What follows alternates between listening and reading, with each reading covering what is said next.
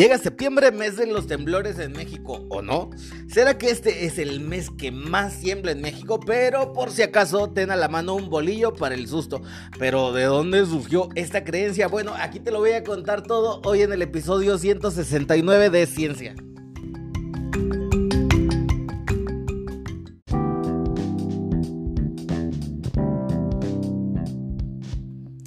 Hola, ¿cómo estás? Me da mucho gusto poder saludarte nuevamente. Como cada viernes te doy la bienvenida a este, el episodio 169 de Ciencia. Quiero agradecerte porque siempre estás al pendiente de todos estos episodios.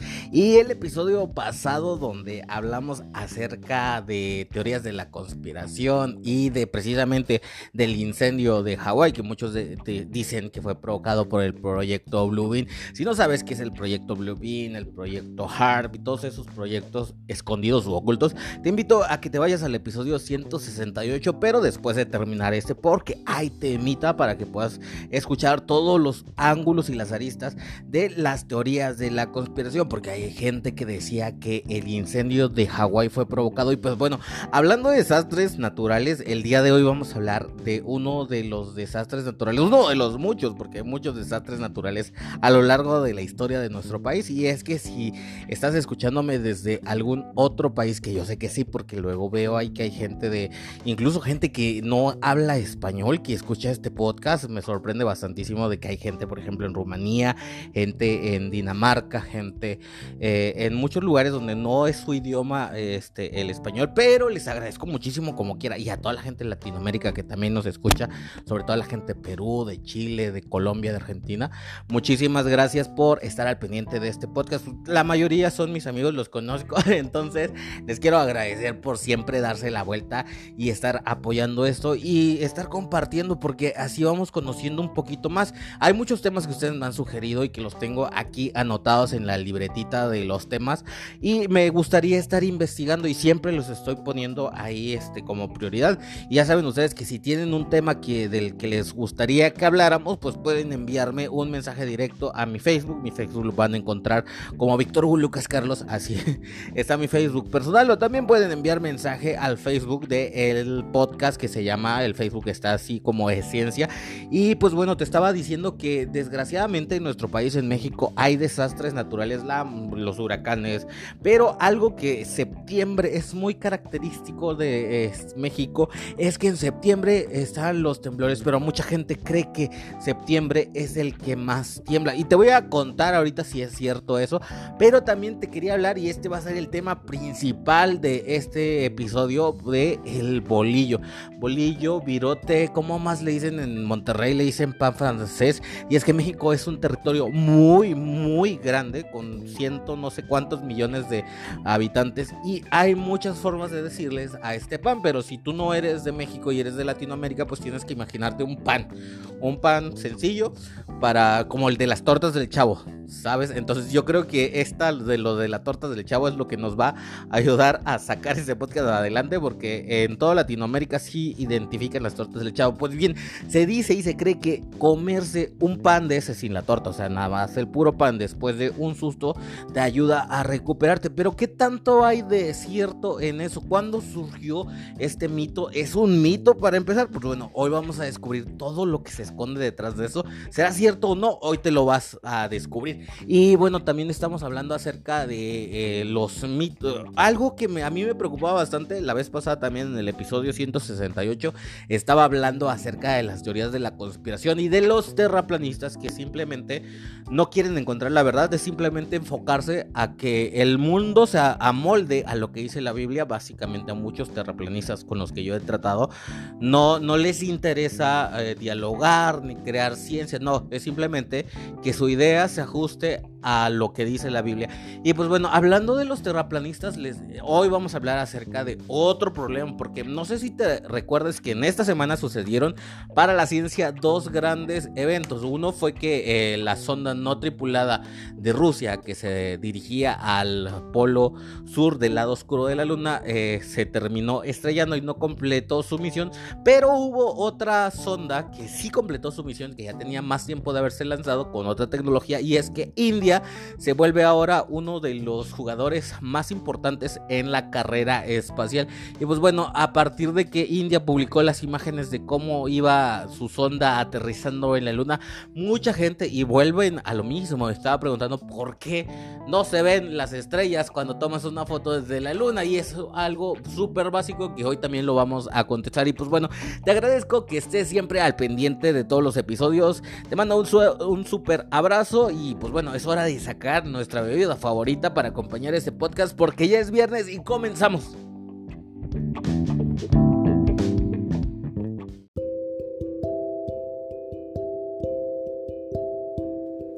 Oigan, pero siempre mucha gente cree que el mes de septiembre, y de hecho aquí en México ya lo llamamos a septiembre como el mes de los temblores o de los terremotos, y empiezan a surgir un montón de memes, y es súper divertido porque mucha gente empieza a como empezar a entrar en pánico, ¿no? Y de ahí también surge esta idea de que pues tener un bolillo a la mano, se han compartido memes, inclusive ya sabemos que en septiembre va a temblar, según unos, las creencias, creencias de gente como dijo la señora esa, la, hay un, un, video de una señora que le están entrevistando y ella vende artículos para brujería.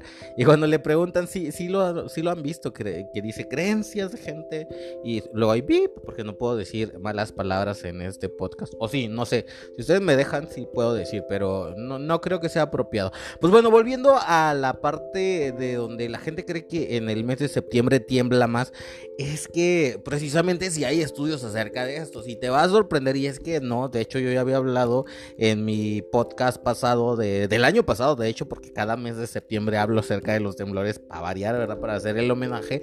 Y hablamos de que precisamente no es septiembre el mes que más tiembla. De hecho, hay esta creencia que está muy difundida entre la gente y este es un sesgo básicamente de apreciación, porque realmente el mes en donde más tiembla, ahorita tengo la información aquí a la mano y está muy bien porque precisamente se han hecho estudios, la UNAM ha hecho estudios, la Universidad Autónoma de México es lo que ha hecho estudios y también el Instituto Sismológico, el Servicio Sismológico Nacional. Bueno, hay un estudio de 2022 que hizo el Servicio Sismológico Nacional que dice que el índice de temblores en 2022, adivina qué mes fue, te voy a dar chance para que eh, pienses, recapacites y, te informes conmigo, vamos, al 1, 2, 3, pues no, no fue septiembre, de hecho el mes que más eh, tembló en, en 2022 fue el mes de noviembre. ¿Dónde se registraron más movimientos telúricos? O sea, movimiento telúrico es temblor, por si no hablamos telúrico, ¿verdad? Y luego fue, y es que ni siquiera, o sea, eh, los datos del Servicio Sismológico Nacional tiran, por supuesto, por la borda esa creencia de que septiembre es mes de los terremotos.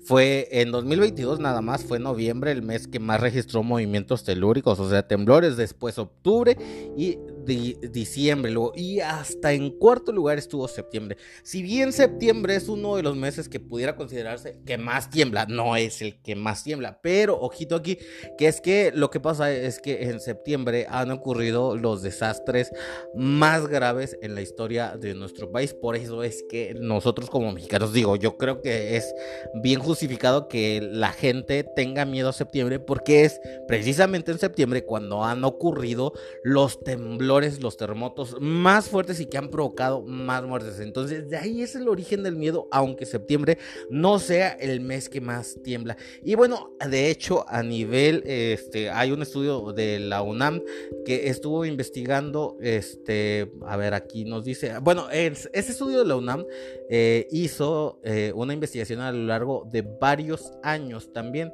y dedujo que el mes en el que más tiembla, a través de, desde que se empezaron a registrar, de hecho, los, eh, los terremotos hace como en 1980 más o menos, ellos deducen que los meses que más han temblado a lo largo, o sea, no nada más en la historia reciente, sino desde que se empezaron a poner los primeros, eh, ¿cómo se llaman? Registradores estos para, para sismos, sismómetros, está bien fácil esa palabra, sismómetros.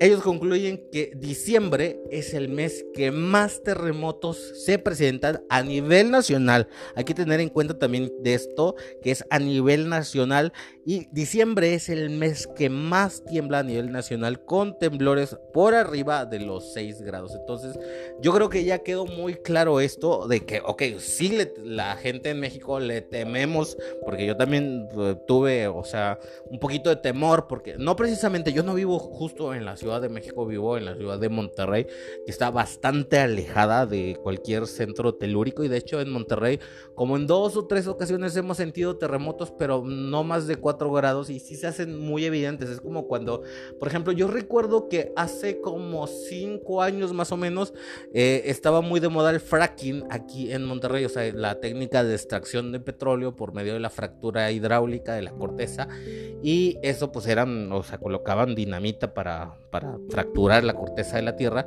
y poder obtener el petróleo. Y en como en dos o tres ocasiones hubo algunos temblores, ligeros, muy ligeros, pero como aquí no estamos acostumbrados, pues se siente, ¿no? Pero más o menos se siente como cuando va pasando un camión muy grande cerca de tu casa. O sea, eso es lo, lo, más fuerte que hemos sentido aquí en Nuevo León, en Monterrey precisamente, pero no se compara para nada en lo que deben haber vivido la gente que vivió en los terremotos en la Ciudad de México, que aparte de eso, las condiciones de la Ciudad de México hacen que todavía se potencie la, intensidad de los terremotos. Pero bueno, ya quedamos claro que el mes en el que más tiembla es en diciembre. A lo largo del año, los terremotos más graves han sucedido en el mes de septiembre. Por eso nosotros tenemos esta creencia. Pero oye, ¿qué pasa con el bolillo? ¿De dónde surgió esa idea de que comer un bolillo te puede bajar el susto después de un terremoto o de cualquier evento que te haya traumatizado? Pues bueno, ahorita lo vamos a platicar.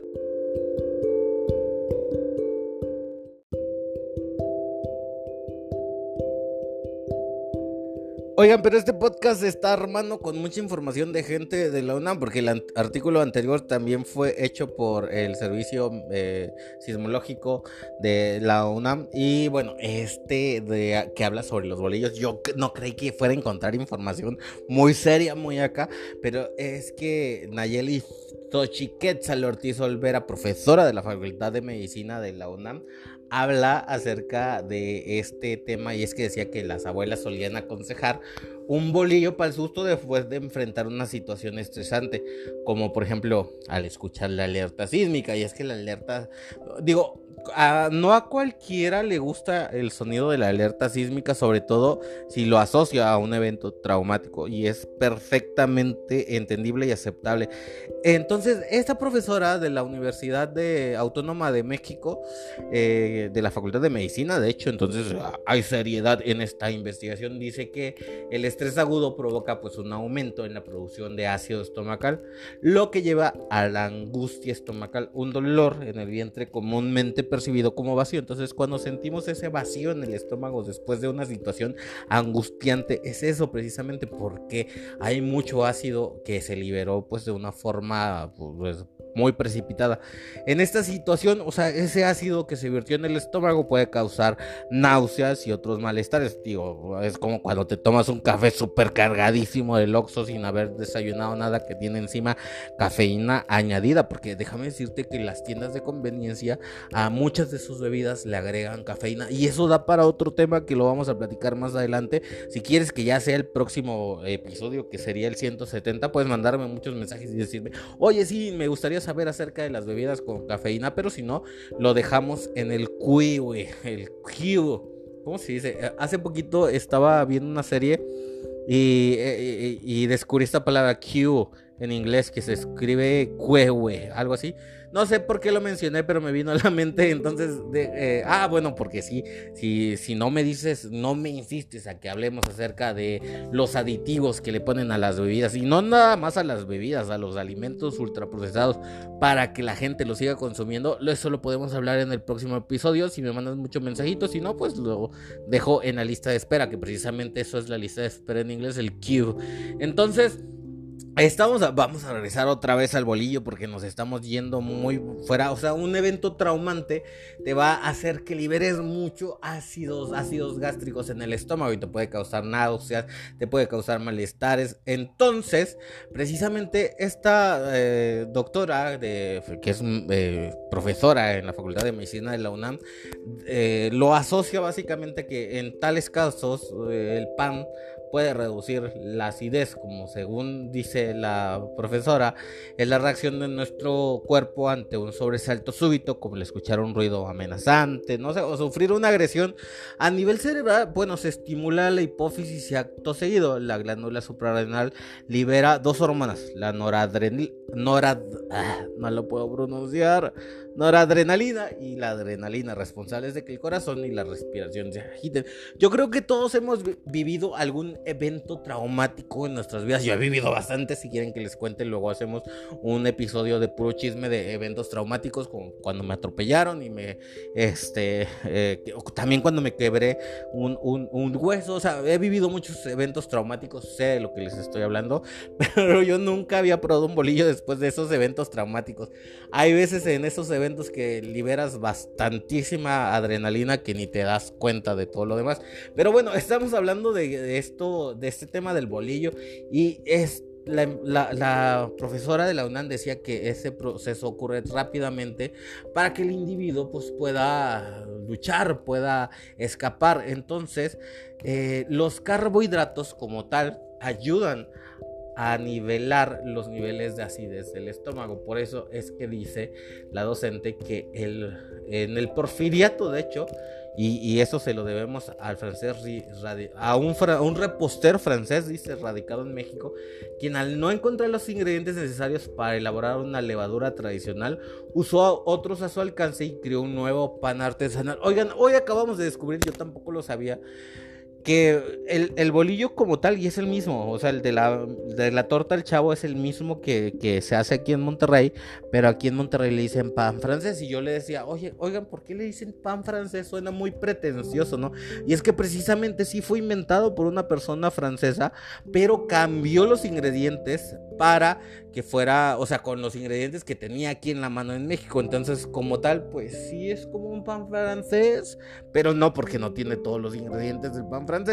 Y acabo de descubrir, o sea, estoy iluminado en este momento. Entonces, ya quedamos claro, el pan sí te puede ayudar a disminuir un susto. No es, eh, bueno, no a disminuir el susto, vas a seguir asustado, pero te puede ayudar a agilizar tu digestión, a disminuir la acidez, acidez causada por el propio susto. Entonces te puede ayudar a sentir mejor. Entonces, si me preguntas si me recomiendas que lleve un bolillo en el mes de septiembre en la mochila, yo te diría, pues si eres de la Ciudad de México, mm, mm, a lo mejor sí. Y pues bueno, yo creo que aquí queda zanjado esto de dónde surgió esta teoría. Y es que básicamente es, o sea, no nada más un bolillo, cualquier cosa que contenga carbohidratos te puede ayudar a disminuir la acidez de tu estómago después de un evento traumático que te haya hecho liberar demasiada adrenalina. No sé, te caíste de chiquito. No, o sea, te caíste o eres de Puebla y vas atravesando por donde está la ciclovía y te tropezaste, caíste. Si eres de la Ciudad de México. O si somos de Monterrey, pues nos quedamos un día sin agua y no hay agua para bañarnos. Qué susto. Entonces, podemos comer un bolillo y ya nos podemos recuperar de esos sustos. Entonces, este mito sí era cierto de alguna manera, porque pues no te va a quitar el susto, no te va a ayudar a recuperarte, pero te va a disminuir la acidez del estómago que te dejó ese susto. Oigan, y es que hace poquito estaba discutiendo porque en las redes sociales hay gente que sigue muy Quería usar la palabra obcecada, no sé qué significa, ¿verdad? Pero la quiero utilizar obcecada, es como algo obtuso, tampoco sé exactamente, o sea, sí sé más o menos para dónde va el significado de esas palabras, como, o sea, gente que, que, que, que nomás se cierra de la mente así pero no la puedo aplicar bien. Y precisamente cuando la India presentó los videos del aterrizaje de su módulo lunar, dijeron, oye, es porque no se ven las estrellas, es como las fotos falsas de la misión del Apolo no sé qué, cuando Estados Unidos llegó a la luna. Y ahorita te voy a contar por qué no se ven las estrellas, o es algo súper lógico.